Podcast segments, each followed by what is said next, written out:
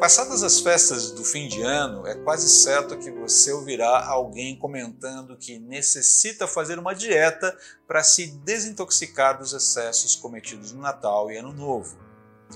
O propósito da dieta é simples: resgatar a boa forma. Só que, muito mais importante que resgatar a forma e saúde físicas, importa resgatar, cuidar da saúde espiritual, cuidar atentamente do coração, da mente e da alma. E para isso, também há uma dieta muito eficiente prescrita por Deus em Sua palavra. Em primeiro lugar, confie nos encaminhamentos de Deus para a sua vida sem forçar a barra para as coisas serem do seu jeito.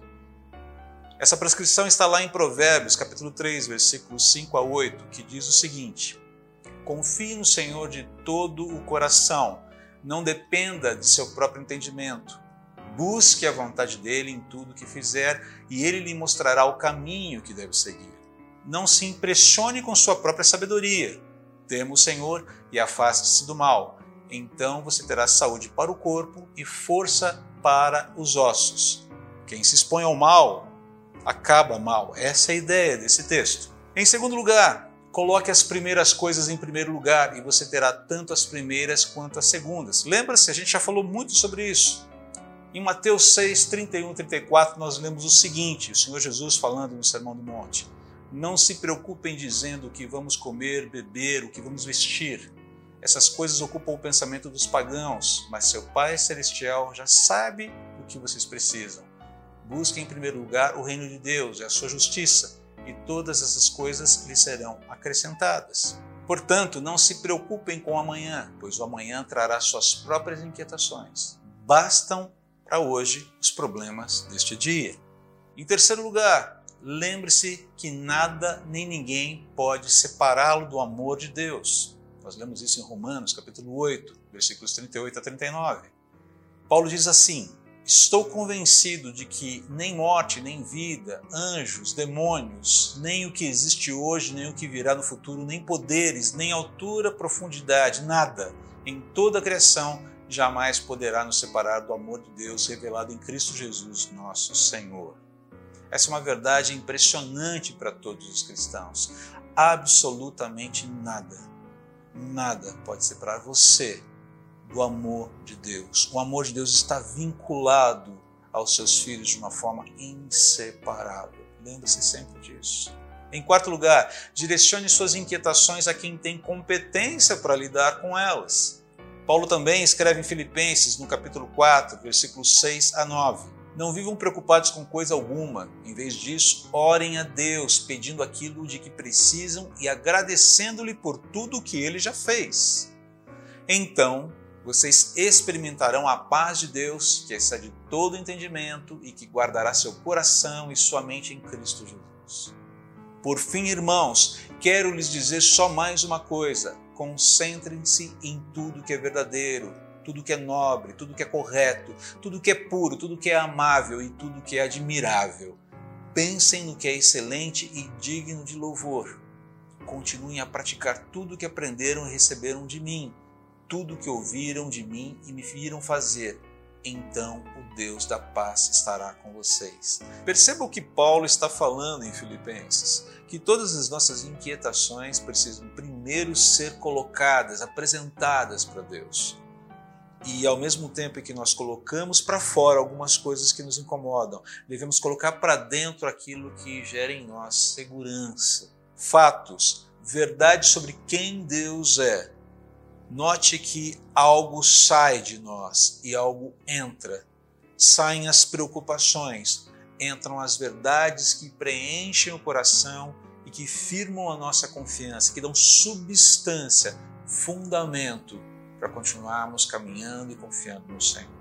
E por último, lembre-se que a palavra final da história será dada pelo Senhor Jesus, o Cordeiro de Deus que tira o pecado do mundo, o leão da tribo de Judá que venceu em Apocalipse, capítulo 22, o último capítulo da Bíblia, a partir do versículo 12, nós lemos assim: Vejam, eu venho em breve e trago comigo a recompensa para retribuir a cada um de acordo com seus atos. Eu sou o Alfa e o Ômega, o primeiro e o último, o princípio e o fim. Felizes aqueles que lavam suas vestes.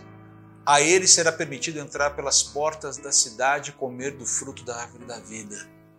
Do lado de fora da cidade ficam os cães, os feiticeiros, os sexualmente impuros, os assassinos, os adoradores de ídolos e todos que gostam de praticar a mentira.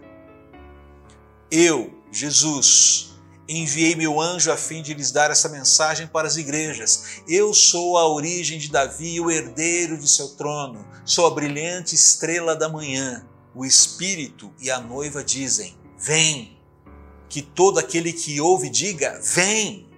Quem tiver sede, venha. Quem quiser, beba de graça da água da vida. No versículo 18: Declaro solenemente a todos que ouvem as palavras da profecia registrada nesse livro: se alguém acrescentar algo ao que está escrito aqui, Deus acrescentará a essa pessoa as pragas descritas nesse livro. E se alguém retirar qualquer uma das palavras deste livro de profecia, Deus lhe retirará a participação na árvore da vida e na cidade santa descritas neste livro. E terminando, o Senhor Jesus diz o seguinte: aquele que é testemunha fiel de todas essas coisas diz: sim, venho em breve. Amém. Vem, Senhor Jesus. Que a graça do Senhor Jesus esteja com todos.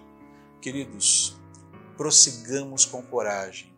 O Senhor vem, estamos seguros nas garras do leão. Que nesse primeiro dia de 2023 o seu coração seja fortalecido com essa dieta bastante objetiva e bastante saudável para a nossa vida espiritual. Não se esqueça, em primeiro lugar, confie nos encaminhamentos de Deus para a sua vida sem forçar a barra para as coisas serem do seu jeito. Em segundo lugar, coloque as primeiras coisas em primeiro lugar e você terá tanto as primeiras quanto as segundas. Em terceiro, lembre-se que nada nem ninguém pode separá-lo do amor de Deus. Em quarto lugar, Direcione suas inquietações a quem tem competência para lidar com elas e preencha sua mente com as verdades sobre Deus e o que ele já tem feito em sua vida.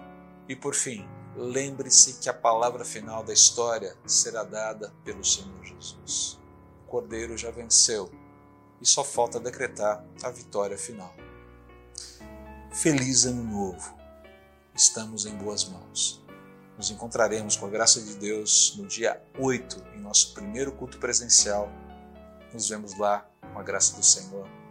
Deus te abençoe.